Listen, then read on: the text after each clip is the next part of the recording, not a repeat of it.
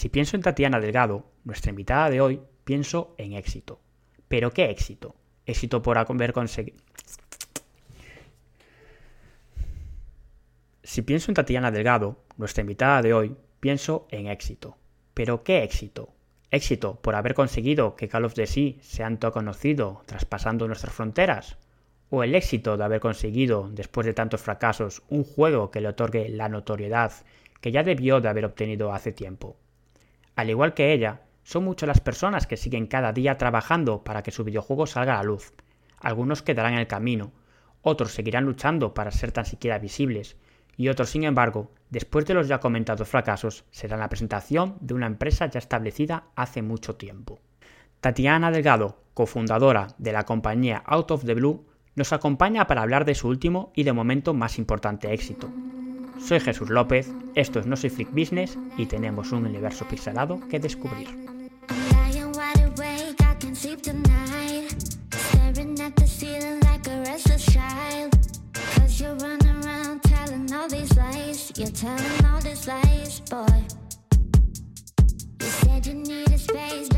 Muchas gracias, eh, Tatiana Delgado, por aceptar la invitación. Nada, muchísimas gracias a ti por la invitación, de verdad. Tal, como comentaba en, off, eh, pues seguramente esto ya lo aviso porque seguramente la gente que me oiga dirá, este tío algo le pasa, porque ya normalmente estoy nervioso, pues contigo mucho más, porque, porque ya es, eh, vamos, eres una, una líder, una heroína de, ahora, de, ahora, mismo.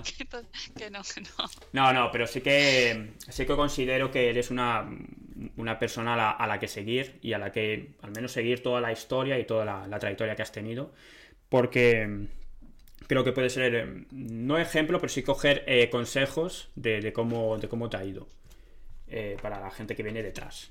Creo que eso es una de las cosas eh, importantes en la vida, que es pues que nosotros mismos erramos para ayudar a los que vienen detrás y que lo hagan mucho mejor, ¿no? Sí, o sea, yo te, lo agradezco y, sí que me, gustaría eso, intentar ayudar a toda la gente que, está empezando, que tenga dudas, pues todos los tropiezos que he tenido yo, pues si se, alguno le puedo ahorrar, pues estaría genial, claro. Sí, sí, sí, sí, sin duda. Yo creo que al final todo el mundo tenemos que recibir unos golpes, pero, pero los más duros esperemos que sean un poco más leves, ¿no? Al menos saber que, los problemas, cuando llegan los problemas, lo puedes solucionar. Y, por lo que he leído en las entrevistas y demás, pues tú has tenido bastantes eh, baches que, bueno, que te han ido de, maravilla. La verdad es que han sido baches que a lo mejor en el momento se han sufrido, pero luego vas creciendo, o sea, vas mejorando. Claro, o sea, yo creo que al final en cada bache tiene, o sea, en el momento lo pasas mal, pero hay que sacar un aprendizaje. Yo creo que es lo que me ha ayudado un poco a seguir adelante, a analizar qué ha pasado y aprender de eso e intentar que no vuelva a pasar. Mm. Es una cosa, eh, en la entrevista yo creo que voy a ir un poco a saltos, pero tal como lo comentas, porque eh, yo muchas veces cuando mm, llevo algún golpe pienso en mi época de, rol. Por lo, veo, por lo que veo, eh, tú también eres seguidora de los juegos de rol. Sí. Y, es un poco, no sé si tú jugabas al vampiro, pero en el vampiro, creo que en el vampiro, cuando terminabas la partida, el, máster te tenía que preguntar para ganar, para rascar un poco de, puntos de experiencia, te tenía que preguntar qué has aprendido en esa partida. Entonces, me mm, siento un poco como eso, ¿no? Cuando te dan un golpe duro o algo así, es, vale, vale, pero ¿qué he aprendido? Y es ahí cuando subes de nivel, ¿no?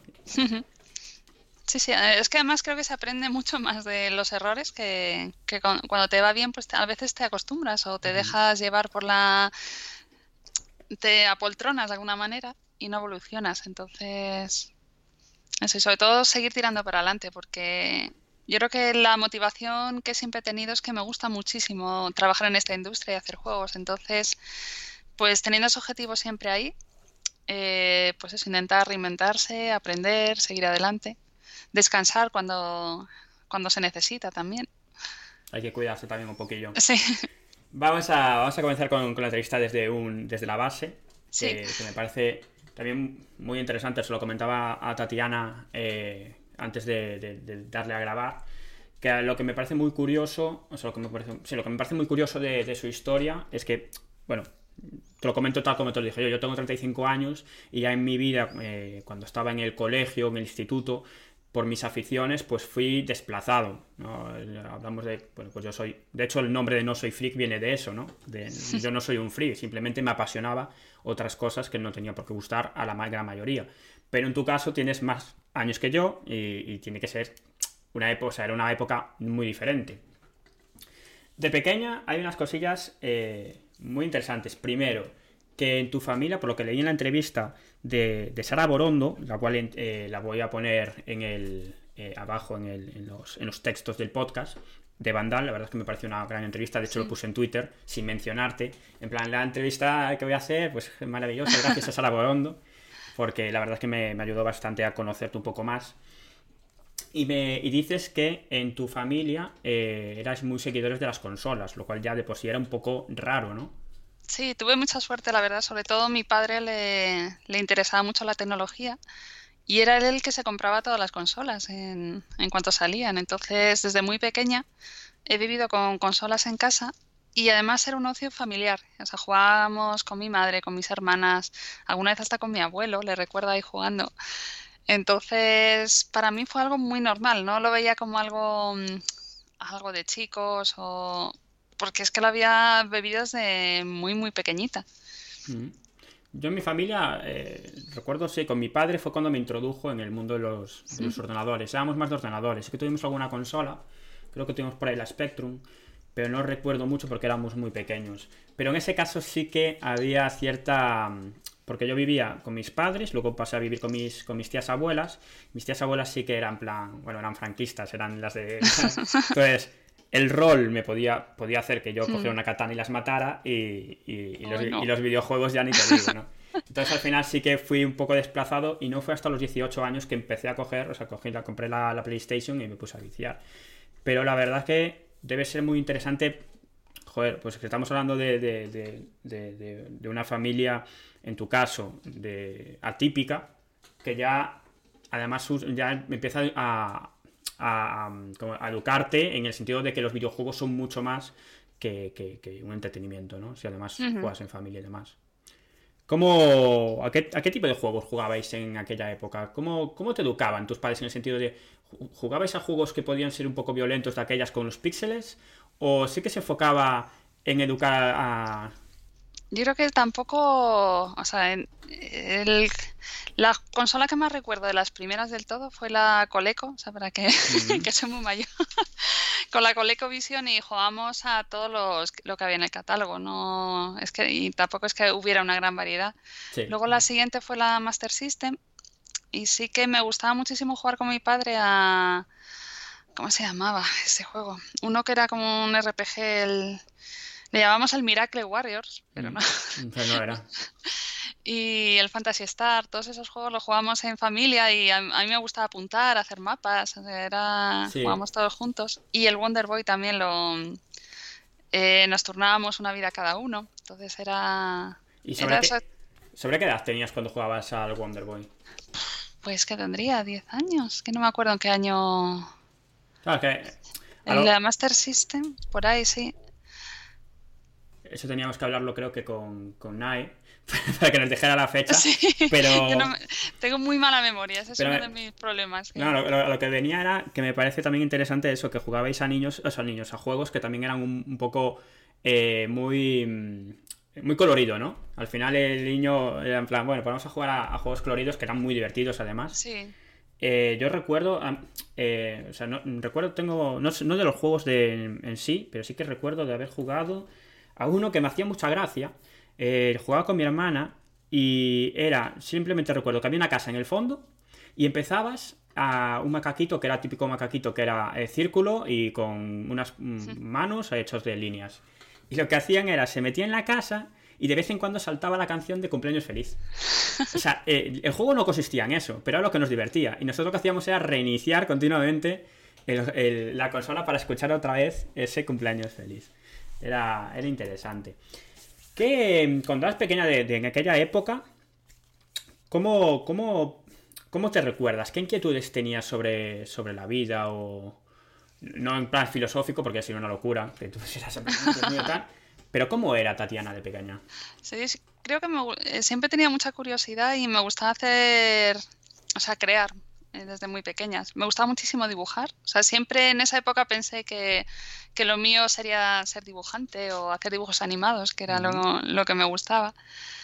Y, y hacía mm, también porque yo creo que jugaba muchísimo con mis padres que me fomentaban esta parte creativa también, de pintaba con él, mi padre le gusta mucho pintar también, eh, hacíamos maquetas, eh, todo tipo de manualidades, entonces de ahí pasé a eh, crear cosas para mis juguetes, porque yo tenía además, el, yo creo que al ser la hija mayor y, jugaba, mi padre me compraba tanto juguetes de chico como de chica, o sea, yo tenía un Scalestri, he tenido Playmobil, he tenido Barbies, he tenido esos amorosos, o sea, yo jugaba con... La, la me gustaba jugar. todo. Sí. Entonces le tanto hacía casas y maquetas para los Playmobil como ropa para las Barbies. O sea, no me gustaba mucho crear cosas para los juguetes que, que ya tenía. Eh, una preguntilla que a lo mejor puede, o sea, es personal, pero, pero me interesa. Eh, ¿Tu familia, o sea, tus hermanos, hermanas, que la verdad es que no sé cuántos, cuántos tienes y demás, ¿se dedican también al mundo creativo o es completamente diferente? No, tengo dos hermanas y, han tirado por otros caminos ellas. Sí que durante mucho tiempo jugaba con ellas eh, hasta la época de las aventuras gráficas de Lucas y incluso con mi hermana pequeña también he llegado a jugar a Counter Strike y cosas así, pero sí que es cierto que ya se han dedicado profesionalmente a, a otras carreras, no han tenido quizá esta llamada más creativa. Claro, es que me, me, llama mucho la atención la educación que recibiste por parte de tus padres, o sea, sin duda. Entonces era en plan, a ver si a lo mejor, gracias a ese tipo de, de educación, pues se ha trasladado también a, al resto de las hermanas. Lo cual, bueno, pues está, está muy bien. Imagino que también serán igualmente en sus trabajos, serán muy creativas, porque sin duda si os han dejado espacio libre para, para probar y, y crear. Sí, yo pues, creo que además en toda mi familia, porque mis primos, mis tíos también... Eh, todos tienen sus profesiones, pero nos gusta o les gusta mucho pintar, eh, o sea, cosas plásticas. Yo creo que, que, va mucho en las venas, de la sangre de la familia. Oye, ¿eso has pensado alguna vez de dónde viene ese tipo de educación o esa, esa, esa vista tan progresista pues no actualmente? Lo sé, no lo sé, la verdad. Eh, yo creo que es, es, lo que le es transmitir un poco la pasión de lo que les gustaba a ellos a, a los hijos. Un po eh, Sí, es, por ejemplo, es una tontería, pero mm, re, revisando entre papeles de un bisabuelo mío hemos encontrado, era botánico y tenía ilustraciones de plantas preciosas, que las tenemos. O sea que ya de ahí, de lejos, viene esta pasión por, por crear.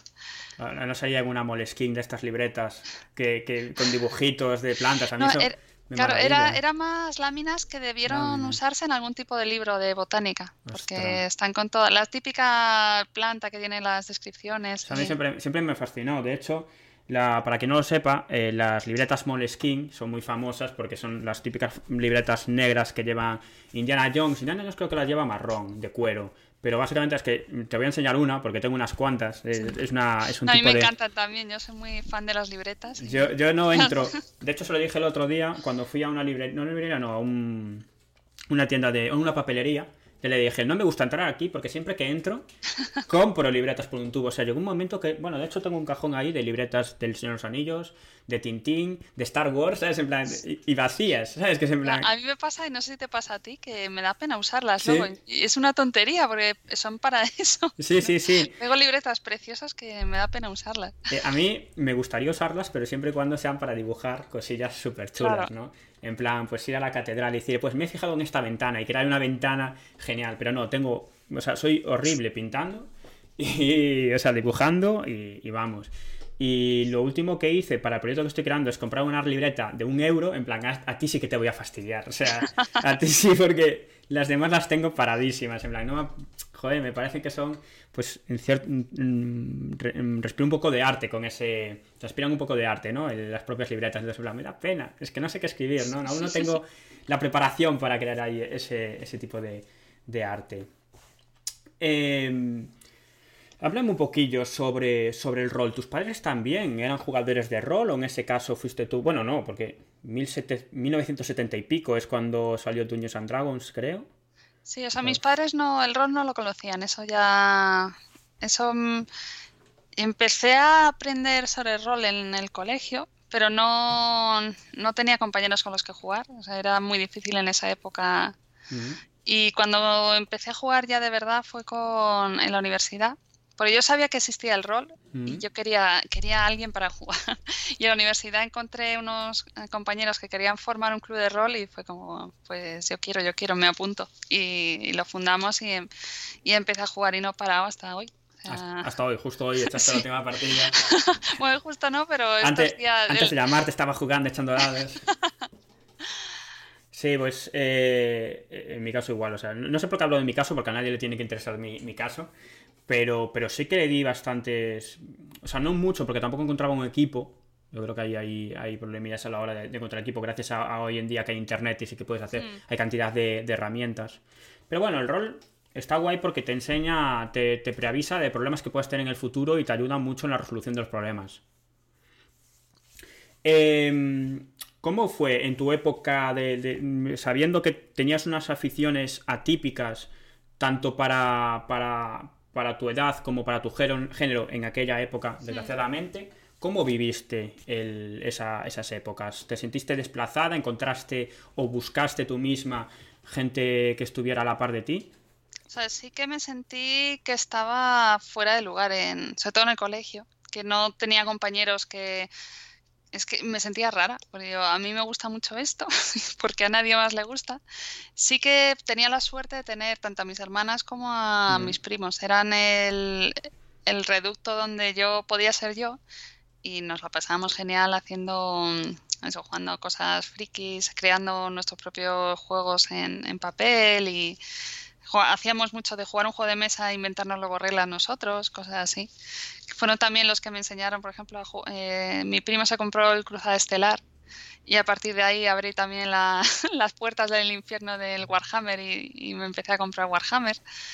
Entonces, por suerte, aunque en, la vida diaria no tenía eh, o no encontraba mi hueco, sí que lo tenía con, con mis primos y con, mis hermanas. Fue cuando ya llegué a la universidad donde, como hay muchísima más gente, encontré por fin el, vale, no soy, soy, rara, pero rara es una cosa buena también. Y además eh, hay mucha más gente como yo y son gente estupenda, eh, con los que mantengo amistad a, a día de hoy.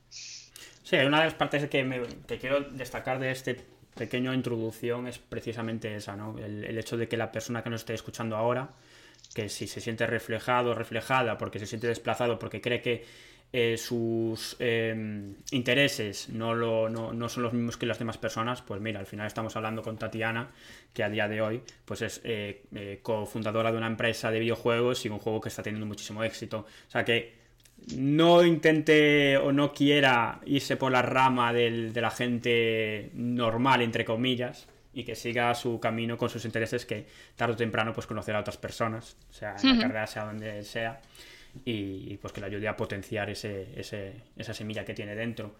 Porque además te fuiste a la, a la carrera de telecomunicaciones, que tal como te comentaba antes, eh, hombre, Teleco, eh, me imagino, ninguno de los dos lo sabe, pero yo me voy a tirar ahí el, el farol. Habrá cambiado mucho hoy, hoy en día.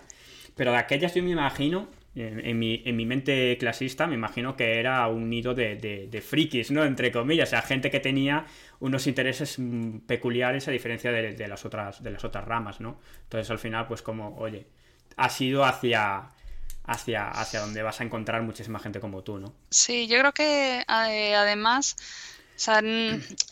eh, una una de las cosas curiosas de la escuela de Teleco de donde estudié yo es que tenía muchísimos clubs y asociaciones. O sea, se notaba que era gente que tenía ganas de juntarse con gente que tuviera intereses comunes. Y estaba no solo el de rol, sino que de electrónica, de cine, de música, de escalada, de radioaficionados.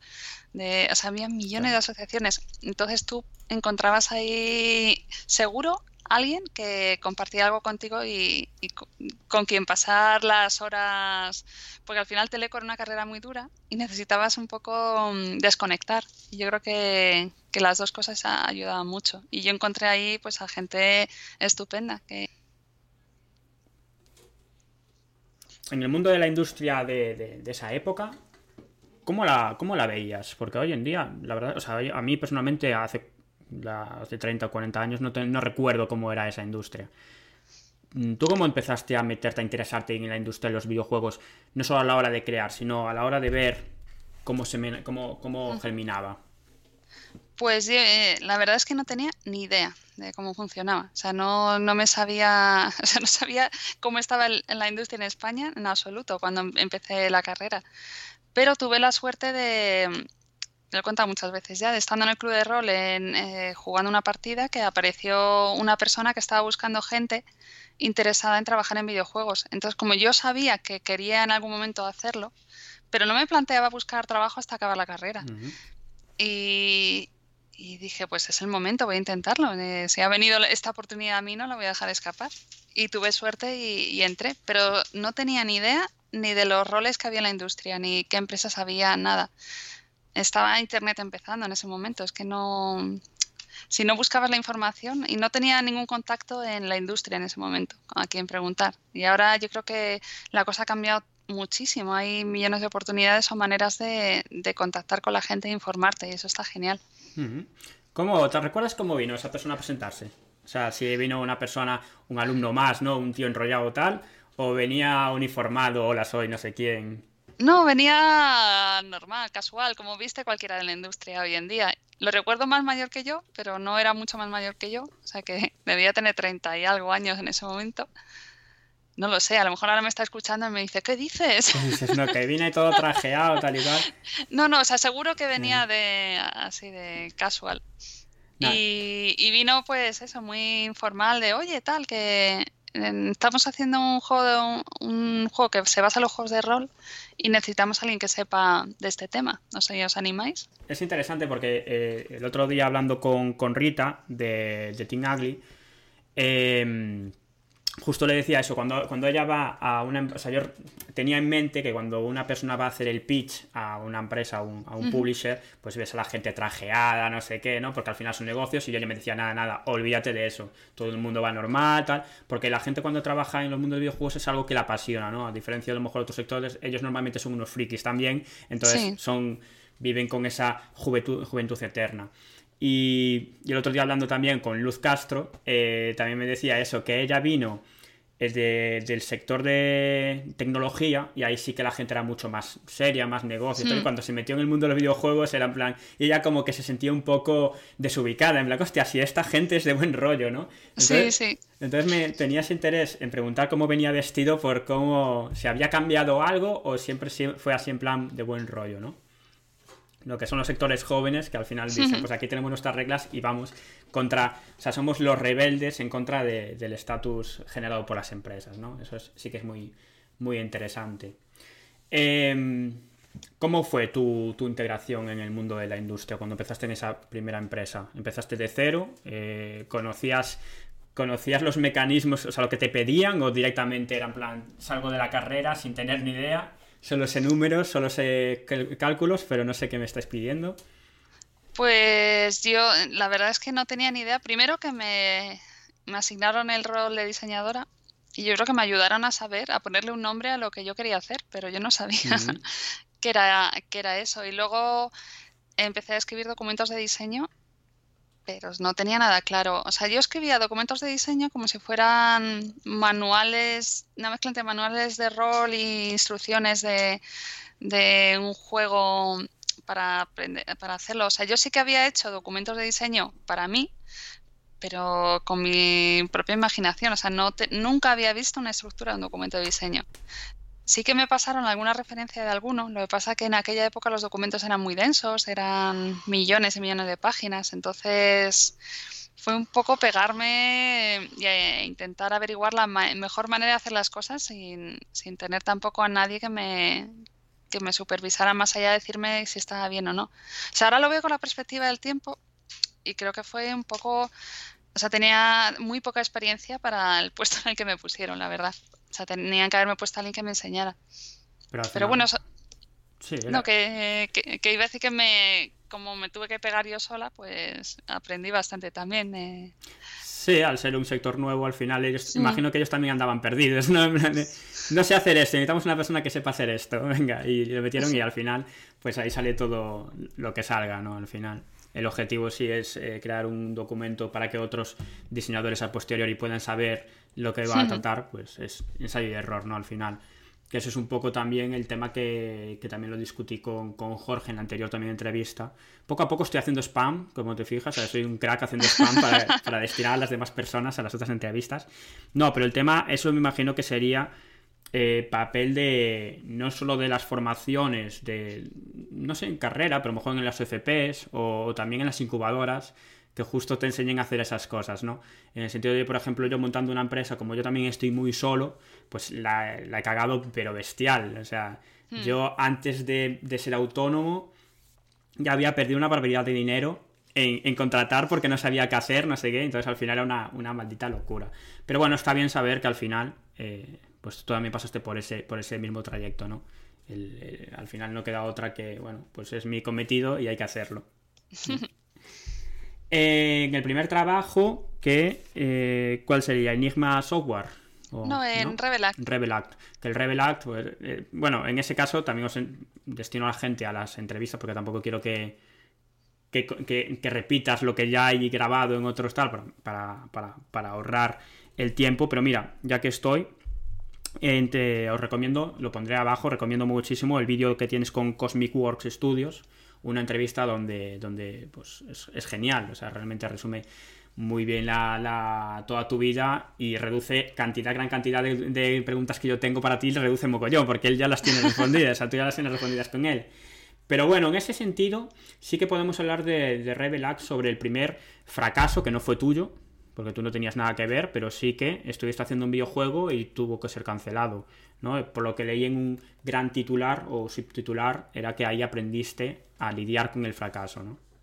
Sí, porque, o sea, en Rebel no solo me cancelaron ese proyecto, que fue el del rol, y de ahí nos pasaron a hacer eh, la versión del Blade para Xbox. Mm y luego cerraron la empresa. Bueno, primero nos quedamos sin cobrar unos meses, luego cerraron la empresa y luego pues al paro y no sé, fue todo como una lección de vida eh, que me enseñó lo que iba a ser la industria, en, el, en lo que iba a ser, lo que podía esperar. Mm. Y yo creo que me vino muy bien este, esta bofetada tan pronto, porque le perdí el miedo a, a sabía lo que podía pasar y que había que tirar para adelante. Entonces, ha sido un poco mi, mi actitud luego a lo largo del resto de empresas. Y además ya me empezaba, pues la siguiente vez que empezaba a dejar de cobrar, pues ya veía que tenía que empezar a echar currículums, no esperar a, ¿Te, pasó, que se ¿Te pasó más veces? Sí. Muchas más veces, las puedes contar, no decir nombres obviamente, pero sí decir, bueno, pues unas tres o cuatro veces. Pues una vez eh, más eh, que me fui cuando empezaron a dejar de cobrar. Luego al final el juego salió, pero lo pasaron muy mal, la verdad, los pobres que se quedaron. Y cancelarme juegos me han cancelado. Tengo por ahí una lista que tengo una charla que empieza a decir, esto es lo que, porque claro, la gente a lo mejor me ve ahora y dice, pues qué bien le va o qué suerte que tiene el juego eh, tal y que tan buena crítica, pero yo le, siempre le saco la lista de todo esto es lo que he pasado primero, o sea, no es fácil y si tú lo estás pasando mal ahora no pasa nada, es lo normal, mm. o sea, al, final construyes, pero eso, proyectos cancelados, yo creo que tres o cuatro, eh, eso, sin pagar, cobrar dos veces, crunch infinito, no sé, de, todo un poco. Es, es curioso, eh, voy a lanzar una piedra, pero es curioso que, el crunch, por ejemplo, se hable mucho del crunch en eh, extranjero, pero no se hable del español. O sea, y, aparte, yo siempre que leo algún artículo, o sea, algún artículo en Twitter, eh, cuando hay algo de crunch, dicen, pues a ver, porque nadie habla del crunch español, que si no, no sé qué. Yo ya, es verdad, nadie habla del crunch mm. español, ¿no? Me imagino que también es porque tenemos a las empresas cercanas y tampoco queremos perjudicarlas, pero vamos, también es, es interesante. Y luego también está el tema de no cobrar. O sea, yo no, yo no trabajé para la industria de los videojuegos más allá de lo que es escribir eh, prensa y demás, pero, pero hostia, el no cobrar sí que lo viví. Y es un sufrimiento mm. que flipas, porque al final eh, digo lo de siempre, eh, sois artistas, pero también sois humanos y tenéis que comer. Yo puedo crear un videojuego, pero tengo que comer, no solo comer, sino que también tengo pues otras cosas, como también, bueno, pues divertirme o, vivir, o, al final. Claro, y al final tienes que aguantar, o sea, es eso, no puedes pasar más de ciertos meses ya sin cobrar porque es que no, no puedes. Entonces, por eso intenté buscar la salida de esa situación cuando me la volví a encontrar. Y sí que sé que es difícil porque a lo mejor, eh, pues eso, cuando estábamos en Rebel, te era como, venga, vamos a aguantar porque si sale el juego se puede arreglar esto. Y venga, que queda tan poco, venga, vamos a empujar, venga. Y al final no sirve de nada. Es una pena.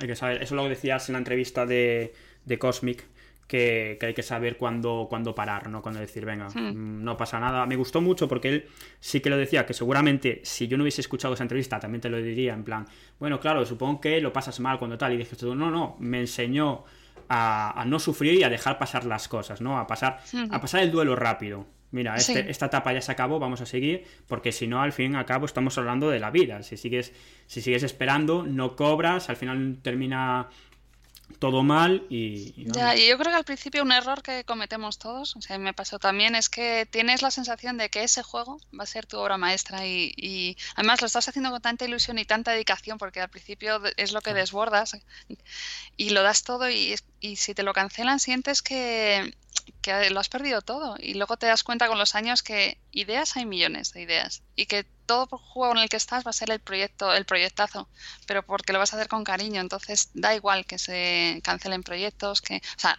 entendedme, no da igual, pero no es un no es un drama tan grande como puede parecer al principio cuando empiezas a hacer los juegos. No pasa nada, todo eso que has aprendido, incluso cosas que molan de ese proyecto que han cancelado, pues las puedes reciclar en algún momento. hace una entrevista que me hizo eh, Maya Pilseskaya, que eh, nos creamos el concepto de hacer croquetas con la es como cuando tienes sobras de, ideas, pues algún día harás croquetas con esa, esas migajas que croquetas o ropa vieja. Mis tías siempre me ponían ropa vieja y era horrible. en plan Ayer tomabas pizza y dejabas un poco y al día siguiente había ropa vieja. ¿De dónde sacas la ropa vieja de la pizza, señora? Era una locura. Eh, sí, eh, yo leyendo tus entrevistas me vinieron dos cosas a la cabeza acerca de, tus experiencias. Primero, que gracias a la experiencia que tuviste con el, con el rol y con los videojuegos pasados, pues tienes lo de hoy en día, ¿no? Vas reflejando un poco todas las experiencias que, o sea, todos los juegos que vas creando.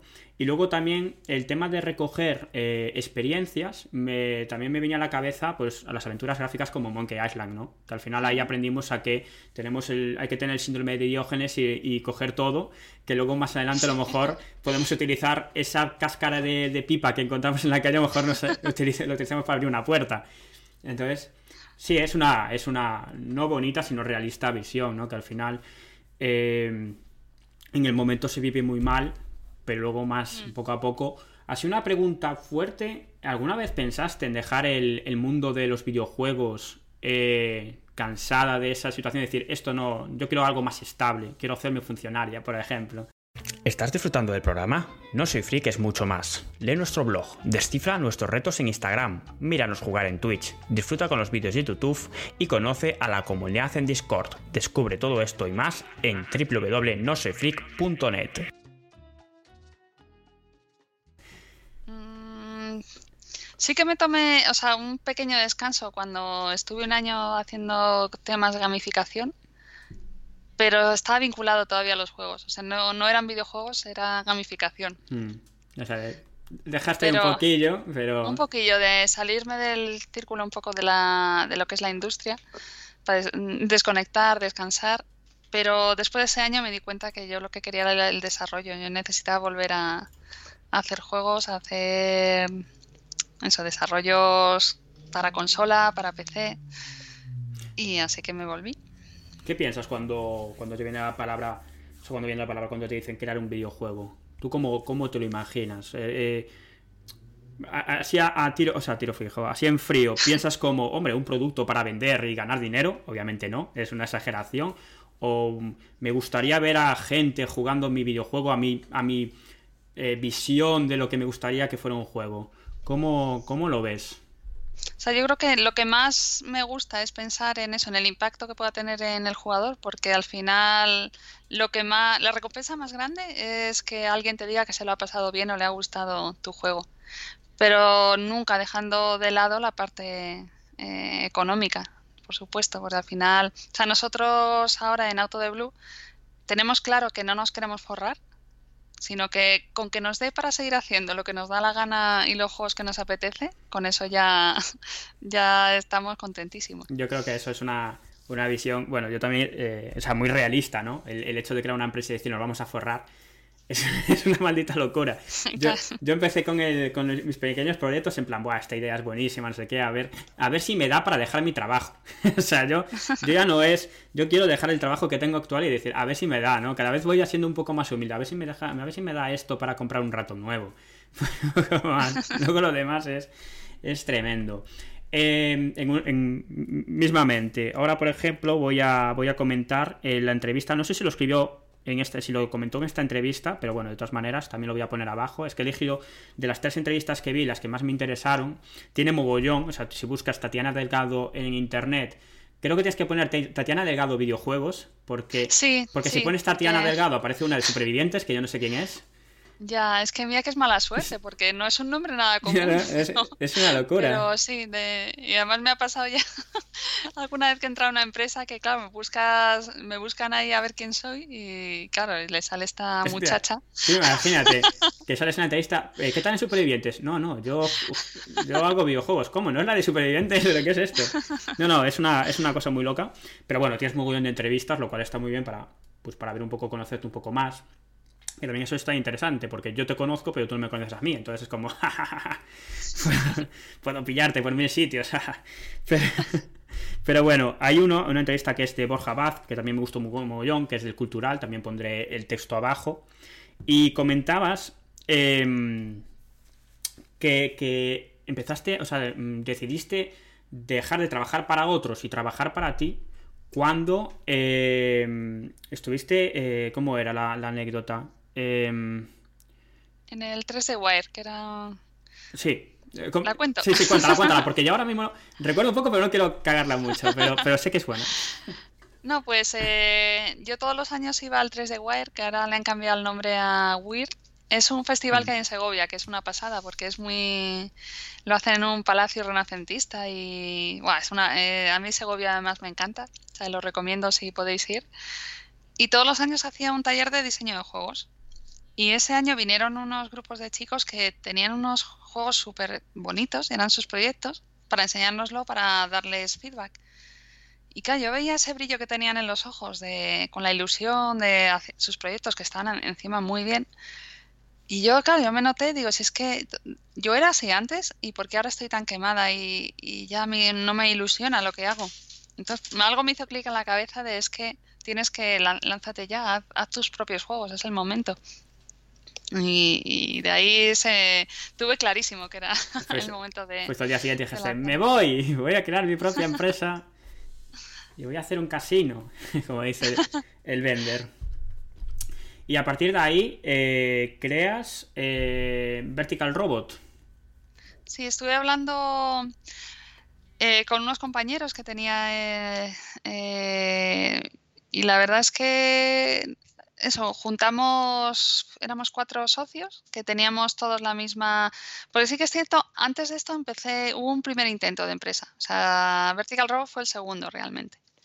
En el primer intento eh, yo dejé mi trabajo porque vine de esa feria de clarísimo de a tomar por culo todo viste todo llegar a, la empresa y decir venga y tenía muy clara la idea del juego y se lo comenté a unos compañeros y nos pusimos a ello sin embargo, yo, los demás no habían dejado su trabajo y se nota mucho, mm. porque pasaron los meses y te das cuenta que, claro, eh, y es, es normal, ellos se dedican en su tiempo libre, pues es que no avanzábamos y yo no tenía ingresos, entonces no lo tuvimos que parar y, eso se, de alguna manera se disolvió.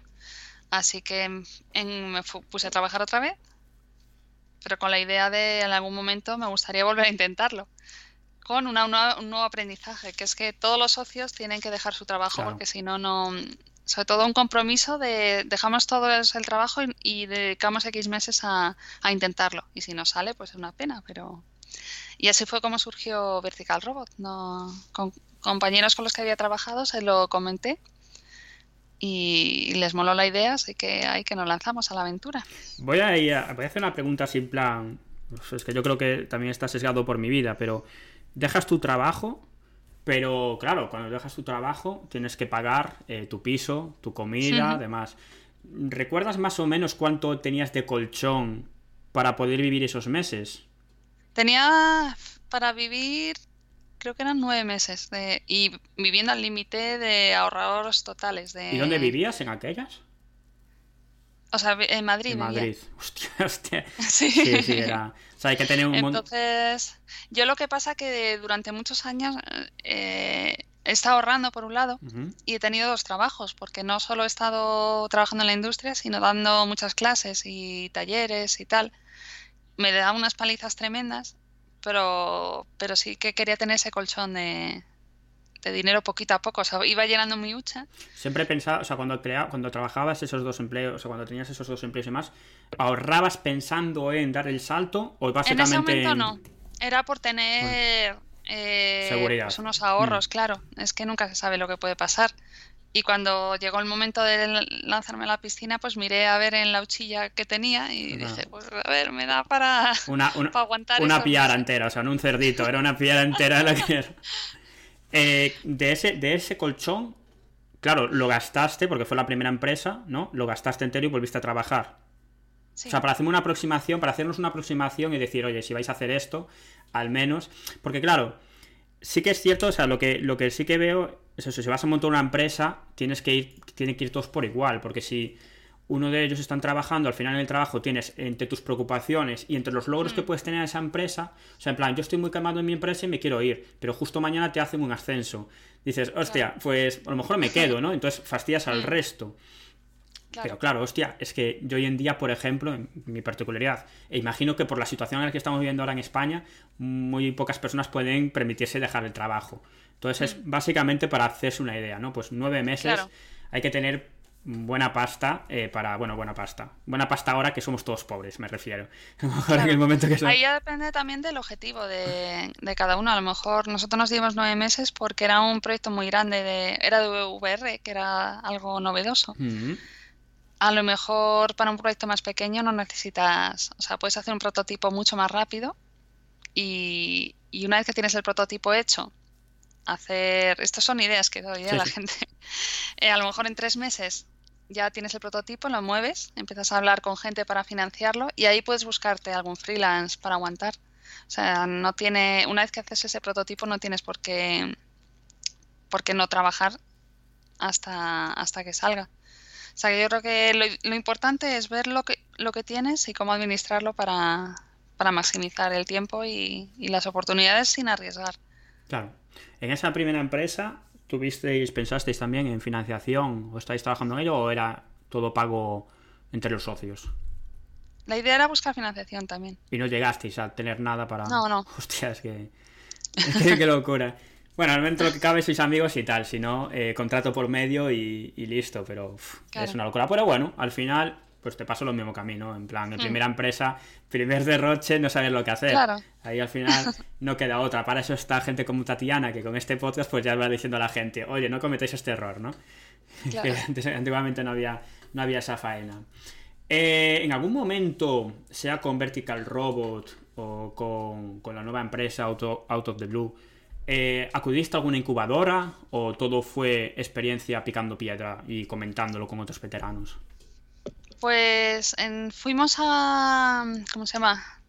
Incubadora, no, un, ah, en Madrid tenemos viveros de empresas y fuimos ahí a informarnos cómo hacer el, a montar la empresa, porque no teníamos ni idea. Pero más allá de eso, y yo conocí a los viveros porque cuando entré a trabajar en Tequila estaban allí en uno de los viveros Mm. y me gustó mucho la, la idea de, porque te dan unos locales por un precio muy bajo y te dan, te ayudan con todos esos trámites que dan miedo de papeleos que, que asustan mucho. Entonces fuimos allí a preguntar y nos ayudaron a hacer eh, la creación de la empresa y además hacerlo todo legal para no tener problemas.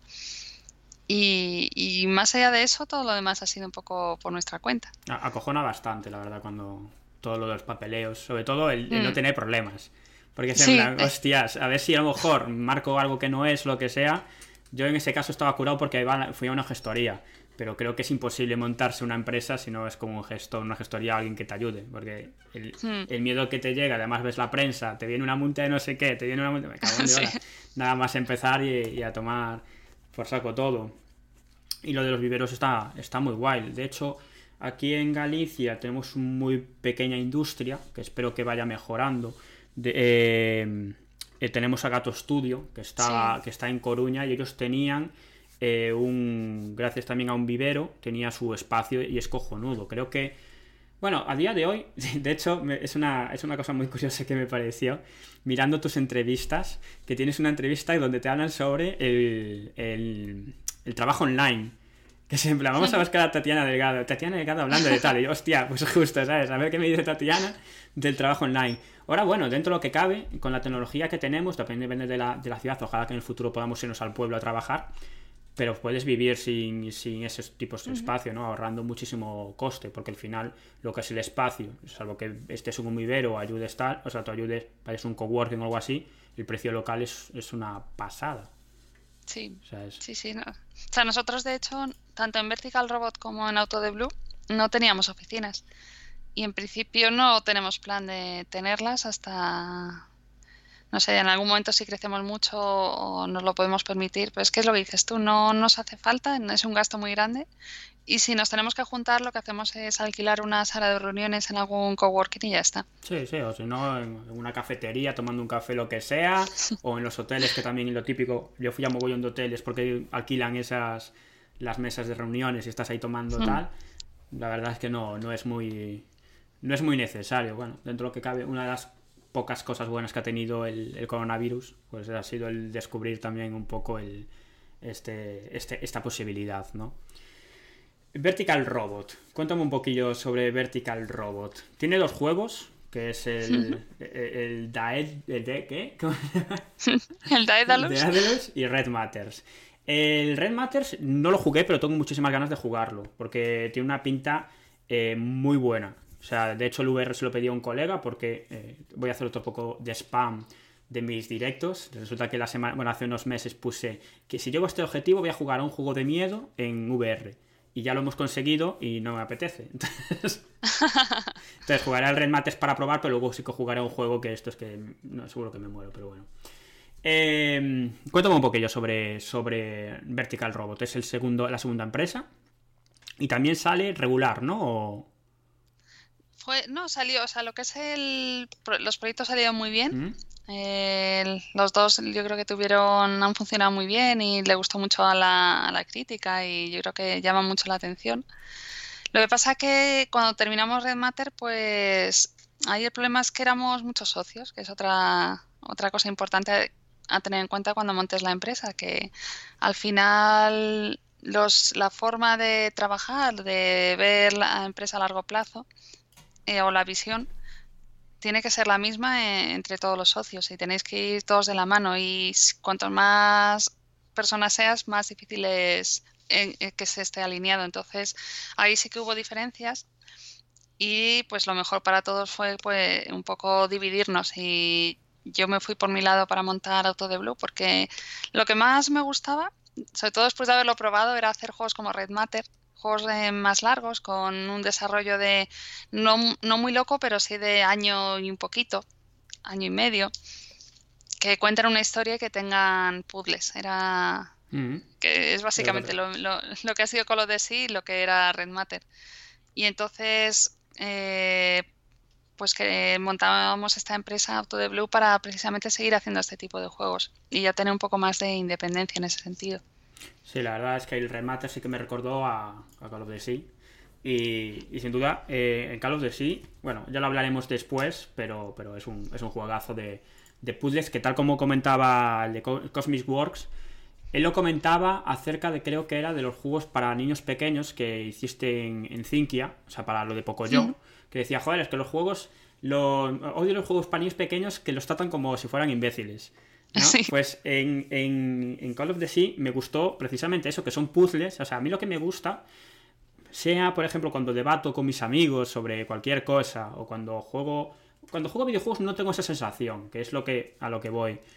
Pero que me duele un poco la cabeza, ¿no? De pensar. En plan, estrújate un poco la cabeza, literalmente. En plan, ah, vamos a ver. Entonces, en Call of Duty sí que noté eso, ¿no? Que hay cierta frustración en, algún momento, pero que también dejáis ciertas pistas o tal para que no, para poder progresar y no decir, oye, pues voy a dejarlo por aquí porque no puedo con él, ¿no? Entonces, es una cosa que, me encantó de, de, los juegos y, espero que Red Matters también me lo haga y, y, me gusta saber que es una de tus visiones, ¿no? Que el hecho de crear juegos así.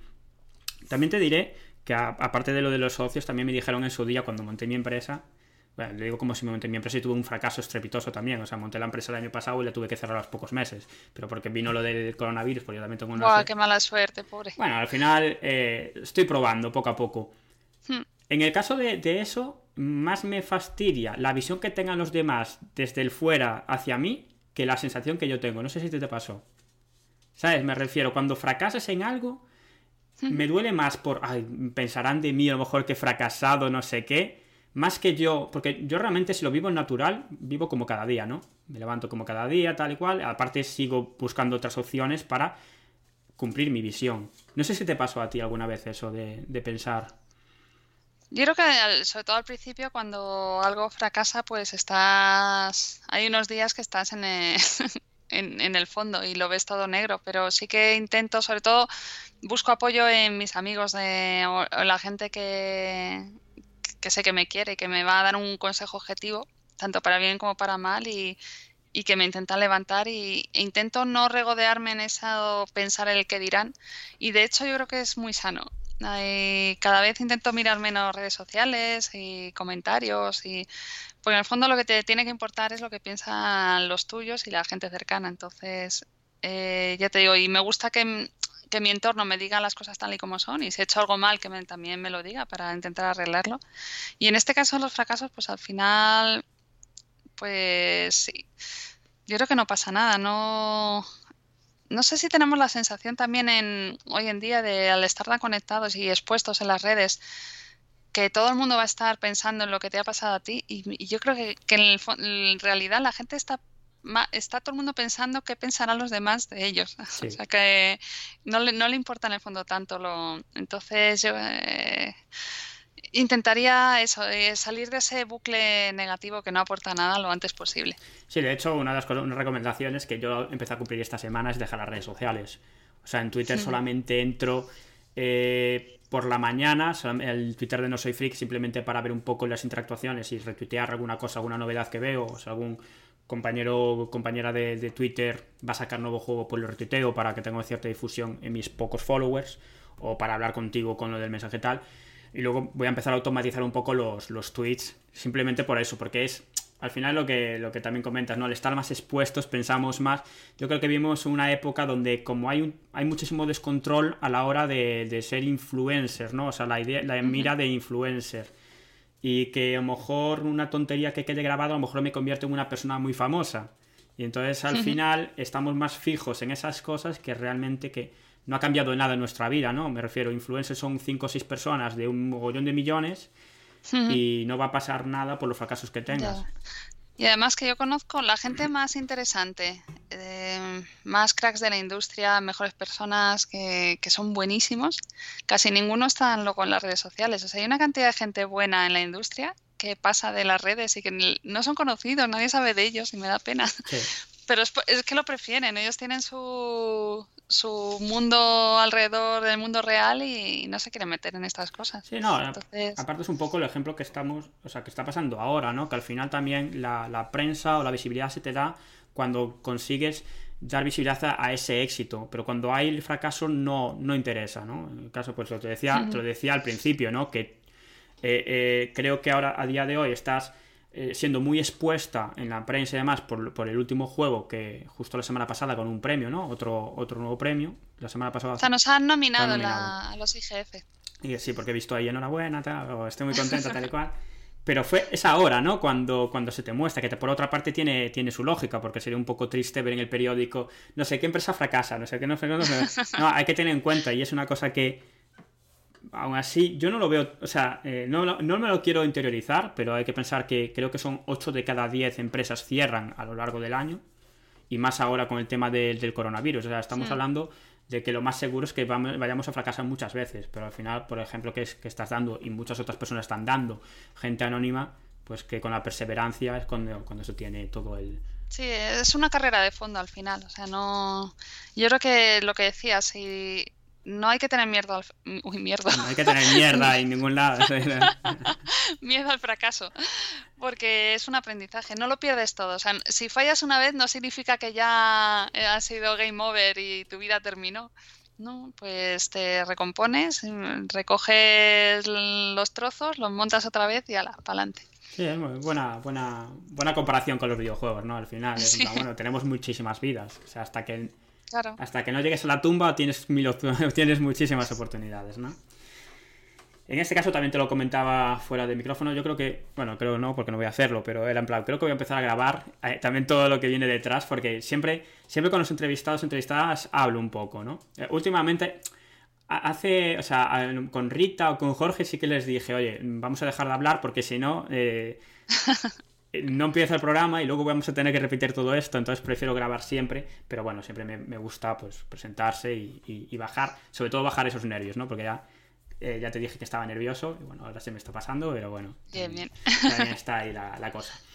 Em, vamos a hablar sobre Road Fury, en este caso sobre, sobre Publisher, que, que de, joder, siempre tengo que mirar, el de Cosmic Works decía que era uno de los publishers más reconocidos. La verdad es que yo sí que los conozco por todos los bombazos que están saliendo y sobre porque tocan cercanía, no porque conozca a la gente, sino porque, oye, pues mira, son españoles, pero la verdad es que están teniendo mucho, mucho protagonismo, igual que Rock Fury, igual que Devolver Digital. Eh, ¿Qué porcentaje, siendo malo, eh, siendo malvado también un poco la pregunta, ¿qué porcentaje de éxito tiene eh, Call of the Sea gracias a Rogue Fury?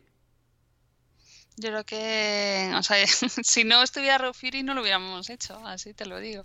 Eh, o sea, nos han ayudado a, financiarlo. O sea, eh, gracias a ellos en que han creído en nosotros cuando no éramos nadie, porque es que no somos nadie en el fondo. O sea, yo puedo llevar mucho tiempo en la industria aquí que cuando vas a presentarte a un publisher, pues eres un, uno más de esos que van a, llevar la idea. Entonces, eh, me gusta muchísimo la visión que tienen ellos del mundo en el que eh, para ser un publisher no buscan, sí que hasta cierto punto buscan que sea rentable la idea, pero sobre todo buscan que transmita algo, que quieren aportar, como ellos dicen, arte al mundo.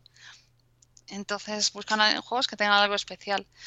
Y gracias a que ellos vieron algo en, en Call of Sea que, que salimos adelante. O sea que... ¿Cómo lo vieron? ¿Qué presentaste en Fury para, para que dijeran, oye, nosotros llevábamos una demo jugable que era un, como un pequeño nivel con un puzzle, con, contábamos ya un resumen muy, muy resumido de la historia, de lo que pasaba y todas las interacciones ya las teníamos.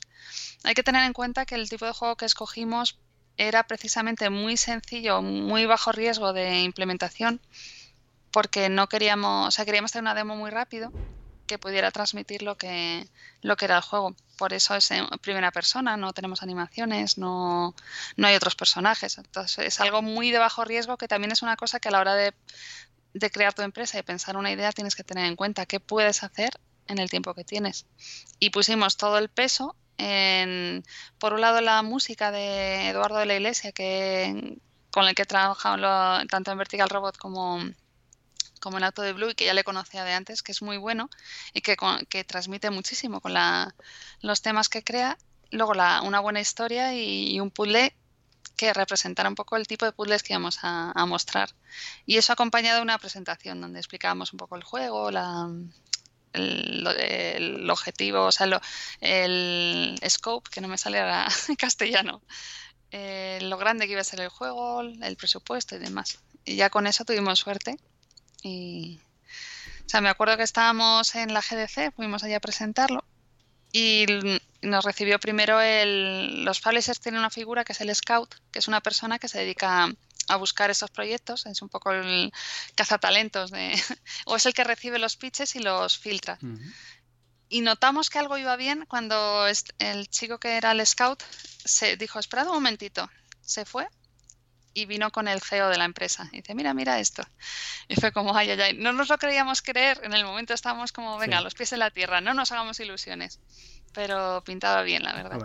Eh, bueno, el CEO al final, la posición de CEO es como, hostia, que se ha molestado en, en venir, ¿no? Pero bueno, viendo cómo es, ahora que ya los conoces, imagino que también será un paisano como otro, cualquiera, ¿no? En el sentido sí, bueno, es que es, genial. Eh Jonas que va, y lo que decías tú, va con su camiseta de Reufiri a todos lados y en vaqueros y es más buena gente. ¿Cómo, cómo contactaste con ellos? Eh, ¿Conocías alguna persona que tenía un contacto o directamente como cualquier persona normal fuiste a la página web, dijiste tengo este proyecto? Yo seguía, empecé a seguir en redes a los publishers y a partir de ahí encuentras los scouts y entonces escribí al scout de, de ellos y se lo mandé. Y luego te, te, dicen, oye, pues vamos a estar en este evento, pásate por aquí con la demo, demás. Eso es. ¿Suelen trabajar así, yendo a eventos y diciendo, pásate por este evento? ¿O cuando no hay eventos te mandan pues depende. Yo nosotros aprovechamos que íbamos a la GDC para quedar con todo el mundo allí. Hicimos un calendario de reuniones con todos los que podíamos y fue un ir para de arriba para abajo. De hecho, no teníamos ni entrada para la GDC, o sea, estábamos en San Francisco básicamente, pero no era todo de hall de hotel a, a un local, a otro hotel, así ¿Tuviste más publishers interesados? Había, se quedaron dos por el camino pero nos gustó mucho la forma de trabajar, o sea, lo que nos planteaba Rio Fury, las condiciones y, también su forma de ser. Y nos gustó, entonces. Y creo que no estamos contentos, o sea, no, no nos arrepentimos, la verdad. Por lo que veo por los resultados, yo no me arrepentiría. De todas maneras, bueno, al final el papel de de publisher es, tiene que ser importante para colaborar con él, porque al final también es representación tuya, o sea, dependiendo de cómo hagan, lo, que hagan, lo, que hagan, lo que hagan ellos, también repercute en, tu marca o en tu empresa. Claro, a nosotros sobre todo nos interesaba, yo creo que es lo que más nos decantó desde luego, es la forma, el día a día, porque también habíamos visto desde dentro de otras empresas cómo trabajan otros publishers. Y sí que es cierto, hay publishers que, por ejemplo, los pagos los hacen con milestone. O sea, tú tienes que entregar en cierto momento una, el juego con ciertas características. Y si no los cumples, eh, te retrasan ese pago. Ah. Pues eso no lo queríamos. Eh, otros publishers, por ejemplo, eh, pues además eh, puedo hablarlo porque como el ha, publicado el contrato, pues no lo puede ver cualquier persona. Pues los porcentajes a lo mejor eran peores de que, cuando salió el contrato la gente decía, ay, qué, qué malos son, se quedan con mucho dinero. Yo he visto peores, o sea, eh, este contrato estaba muy bien. y al final yo creo que lo que son los... O sea, yo, es que lo veo sin estar dentro de lo que es la, industria y, aparte desde fuera, ¿no? Porque no tengo que comerme y pensar en esas cosas. Pero al final lo que te cogen o lo que tal es como los impuestos, ¿no? También depende de cómo te lo devuelven. O sea, imagínate que a mí me quitan, espero que no, pero un 50% de, de, los, de los beneficios. Pero, pero consigo 20 millones de euros. O sea, oye, mira, consigo 10 millones de euros y va por encima me estás dando la visibilidad hacia más. O sea, al final tiene que ir. O sea, que realmente.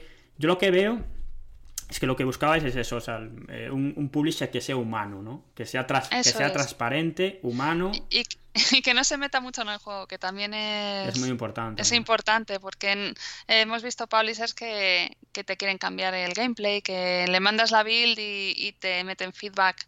De este, sugerencias, entre comillas, muy grandes que tienes que meter sí o sí. Y aquí todo lo contrario. De hecho, alguna sugerencia que nos han hecho sí que, como tenía sentido, la hemos incluido, pero que, en general lo que quieren es que además no, no, nos pedían cuentas de nada. Nosotros le mandábamos las bills, pero por, porque nos parecía, nos hacía raro no mandarles nada. Ya no me vas a pedir nada. No, no, bueno, para que veas que estoy trabajando. además tienen, yo creo que esta forma de ser son suecos, entonces eh, tienen una forma de ser muy tranquila, muy, mira que, que es la fama que tenemos luego nosotros los españoles de ser muy tranquilotes y que va, que va. mucho más, ¿no? Sí. Nada, también lo comentabas en una, en una entrevista. El tema también, que es un poco, que viene a colación, a colación es el, el fiarse también de la empresa con la que estás trabajando. O sea, el hecho de... En este caso lo estabas hablando, si no me equivoco, por el tema de trabajar desde casa. Que, eso hace que las empresas españolas, pues que dicen, ah, no, pues que mi trabajador no sé si está haciendo algo, ¿no? Es el problema que hay aquí, que él está en, su casa y no sé si está trabajando. Hombre, pero lo que tienes que hacer es fiarte, ¿no? Para cuando tú haces el primer contrato ya es que te estás fiando. Cuando, si no te fías de él, no le hagas el contrato directamente. Entonces, mm, sí, sí, es una mentalidad que se ha quedado un poco lo que le llamamos nosotros el calentar la silla, que mm. aunque no tengas nada que hacer, te tienes que quedar ahí sentado, porque si no te miran mal. Entonces yo creo que eso hay que evolucionar un poco y espero, no, no sé cómo, cómo será tras la pandemia, pero yo creo que se ha demostrado que, que se puede. Otra cosa es que los empleados quieran, que también hay gente que prefiere estar en el ambiente de oficina o en su casa no puede trabajar, pues ya hay cada uno. Pero yo, yo creo que se, si, si el empleado le gusta es que se, se puede, se puede trabajar perfectamente. Claro, claro, pues lo que, bueno, yo en mi caso sí que no podía trabajar en mi casa. De hecho, yo en su día me pillé una, una, oficina en un coworking, porque si estoy en mi casa me pongo a jugar o lo que sea, y, y he probado, he probado de todo, ¿eh? De hecho, hasta crear un nuevo usuario con todo restringido, aún así, en plan, y no sé qué. Pero, pero bueno. Y bueno, lo que comentas de Raw Fury es que eh, eh, eh, suena tontamente eh, lógico, ¿no? O sea, sería lo, lo, más lógico. Cuando tú montas, cuando tú tienes una empresa y dices, mira, tengo este proyecto, la otra persona tendría que confiar plenamente en ti. En plan, mira, hemos firmado, yo te tal, y confío plenamente en ti. O sea, tiene sus riesgos por su parte, pero bueno, eso como en toda la vida. Entonces es como, es raro que no haya otros estudios que hagan, o sea, otros publishers que hagan lo mismo, ¿no? Joder, el, el hecho de es, es, raro que se vea raro Raw Fury. Sí. es que es en plan, coño, si es lo más lógico y lo más natural, y sin embargo. Ya. Claro, a mí me gusta porque tienen esta, este objetivo de mejorar un poco la industria desde dentro, que es un poco lo que intentamos también dentro de nuestras posibilidades en Auto de Blue, de, porque todos, hay gente que lleva muchísimos años de experiencia en el estudio y, y todos estamos un poco cansados de lo que hemos sufrido fuera y queremos tener como un sitio donde disfrutar o poder disfrutar haciendo lo que más nos gusta, que es haciendo videojuegos. Entonces, también intentar eh, no hacer a los trabajadores lo que nos han hecho a nosotros durante tantos años. Claro, es que aparte de eso, lo estaba pensando también en del otro día en Twitter, de, de gente que se queja de que le hicieron otras cosas, que creo que es no lo más lógico, hablo de lógico como si fuera como si fuera Spock, ¿sabes? en plan, no te... pero, no. eh, pero, sí que eh, sí que en su día leí, bueno, en este caso era sobre los maltratos, ¿no? De cuando los niños sufren maltrato, lo, lo, lo, normal es que cuando es mayor repita lo mismo hacia su, sus hijos, ¿no? Entonces no sé si esto también se replica hacia el resto de las cosas. En sentido, si un trabajador ha sufrido un jefe muy severo, cuando él sea jefe va a, va a repetir mismas, las mismas consecuencias. Cuando lo más normal y lo más lógico es precisamente eso, de yo lo he sufrido, no quiero que lo sufran los demás, entonces voy a dejar de hacerlo. ¿no? Entonces yo lo veo natural, el hecho, bueno, pues no queremos que ocurra esto, voy a, a, a cambiarlo, ¿no? Es ahí donde donde se van cambiando las cosillas. Tengo aquí una pregunta que es ¿qué consejo le darías a la joven Tatiana que quiere montar su propio estudio? Pero no te lo voy a hacer, porque no te lo voy a hacer porque otra vez Cosmic Works Studios te hace esa misma pregunta. Entonces, lo mismo, si queréis seguir conociendo a Tatiana y que respondan a esta pregunta, pues ir a mirar ese vídeo, porque la verdad es que lo contestas muy bien y tampoco estoy yo para que repitas otra vez lo que... Lo que... Eh, Daedalus, primer videojuego, VR Mobile es VR Mobile. ¿No, es un, ¿No fue un poco arriesgado montar un juego para el VR? Ya el VR a día de hoy sigue siendo un mundo eh, que aún está ahí eh, creciendo, pero VR Mobile, en aquellas donde te regalaban cartones para poner el teléfono. pues fue, en realidad salió ese juego el primero porque eh, nosotros hicimos, como decía antes, un prototipo y un, una presentación y empezamos a vender Red Matter y llega un punto cuando ya tienes la demo hecho, no merece la pena seguir adelante. ¿Para qué vas a hacer más de, ese, de esa demo si a lo mejor no sale? Uh -huh.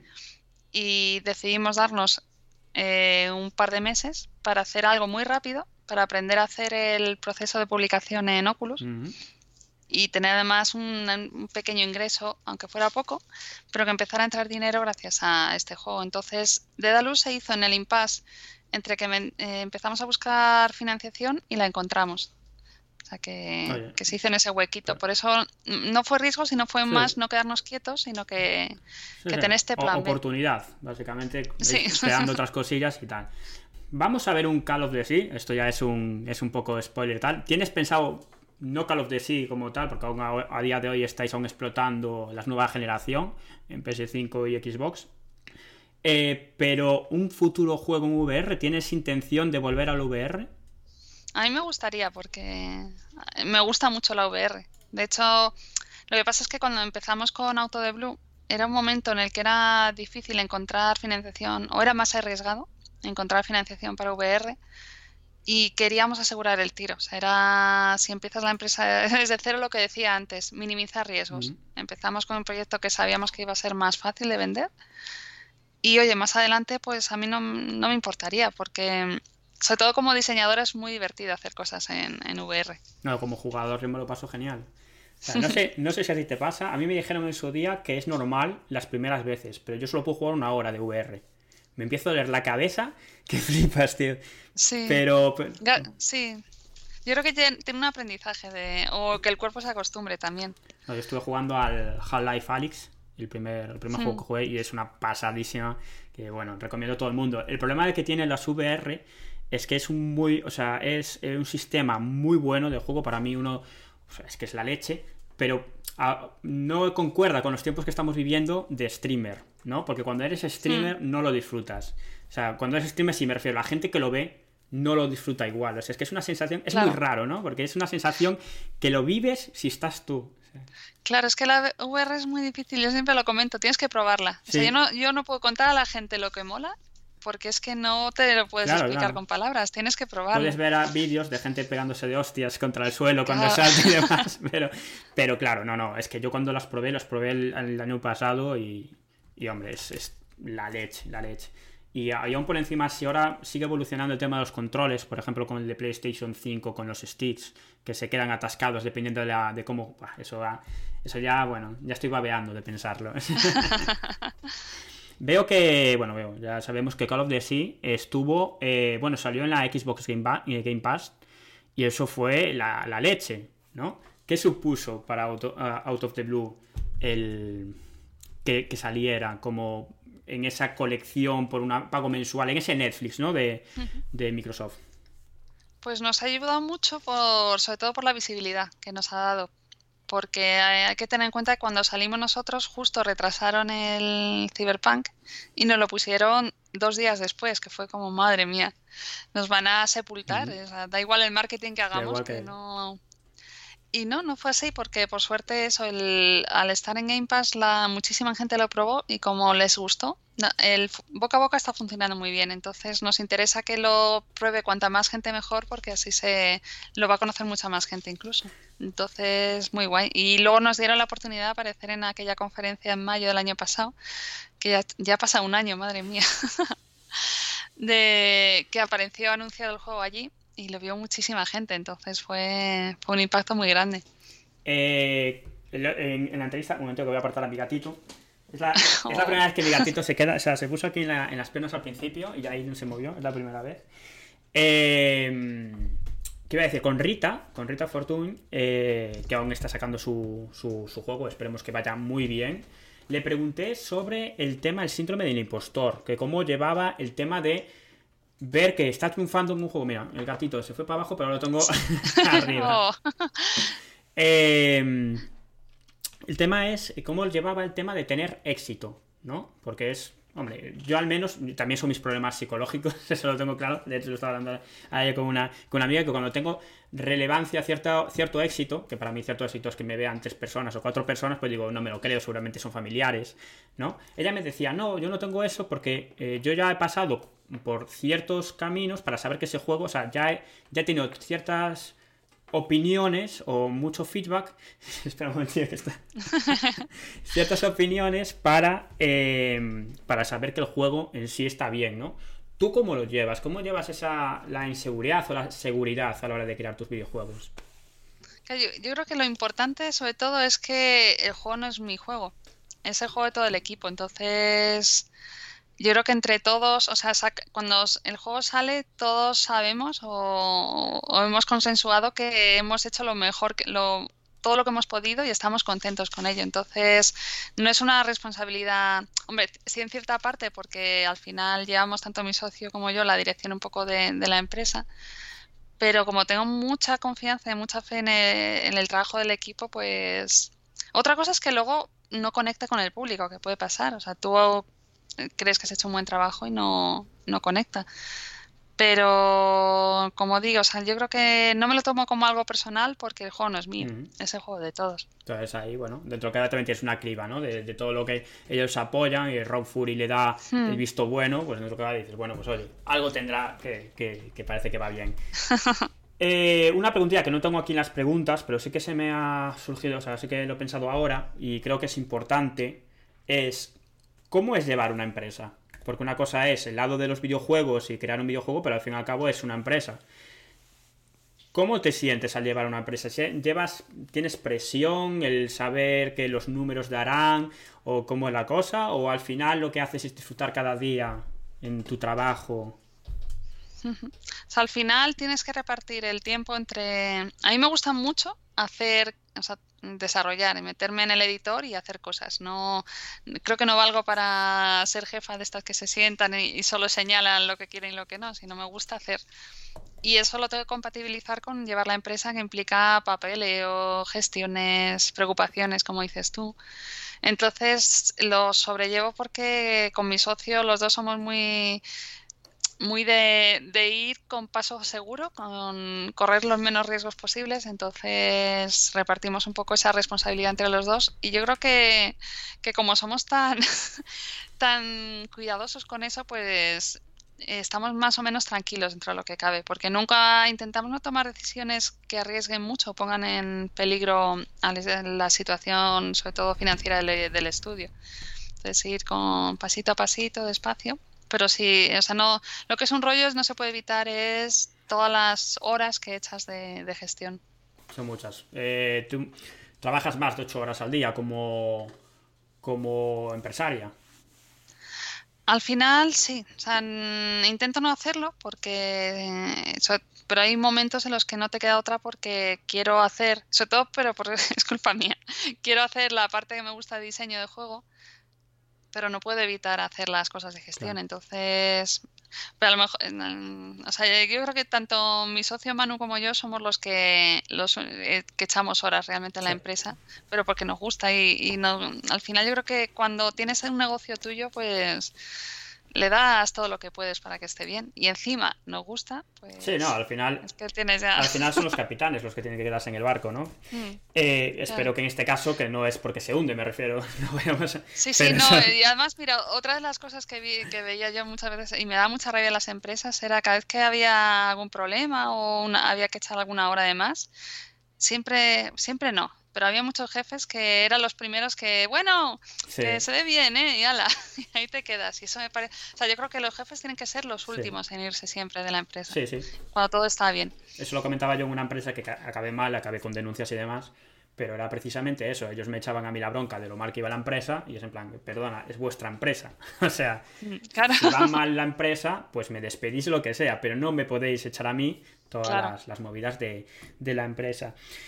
Eh, Manuel Fernández, que es tu, cofundador, tu socio, eh, que ya aprovecho también, siempre eh, no es, no es algo premeditado, ahora sí, porque ya empecé desde un principio, pero hay dos páginas que les doy bombo desde mi, desde mi podcast, que es De Buego, que os lo recomiendo, buscar en De Buego el perfil de Out of Blue para ver toda la gente que trabaja en la empresa, entre bueno, Tatiana y, Manuel, y un mogollón de gente más.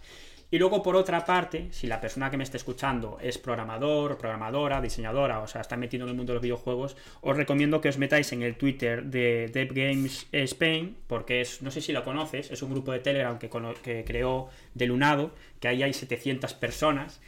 Ah. Y está muy bien, tiene Discord y tiene Telegram y hablan de, bueno, pues dudas que tienen de, programación o lo que sea, pues lo, pues, lo preguntan y la gente pues le responde. La verdad es que está muy guay me parece, me parece magnífico el, trabajo que hacen. Entonces, bueno, yo bajo mi pequeña plataforma, pues estoy intentando, pues bueno, intentando, estoy intentando, digo, como si fuera la leche. Les mando pues a mis 5 o 6 seguidores.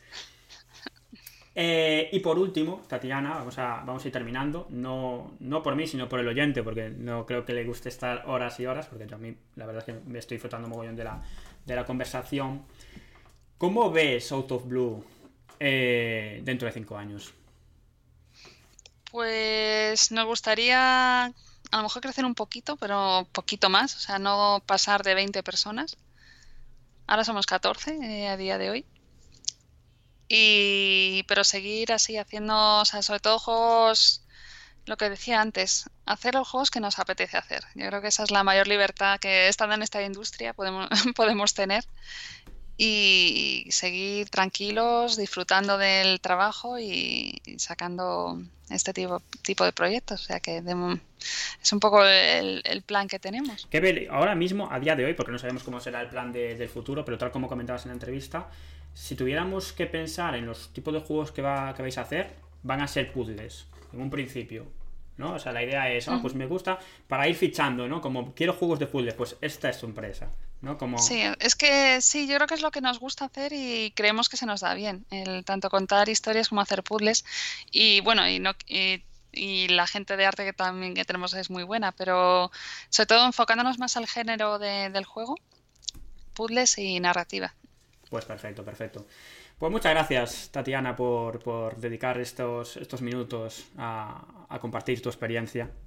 Y, muchas gracias a ti. Y espero volver a reencontrarnos ya cara a cara en algún evento o algo así. Alguna vez que te vayas, que vengas aquí a Galicia, pues podamos quedar. Muy bien. Y nada más, muchas gracias por todo. Nada a ti. Hasta luego. Hasta luego.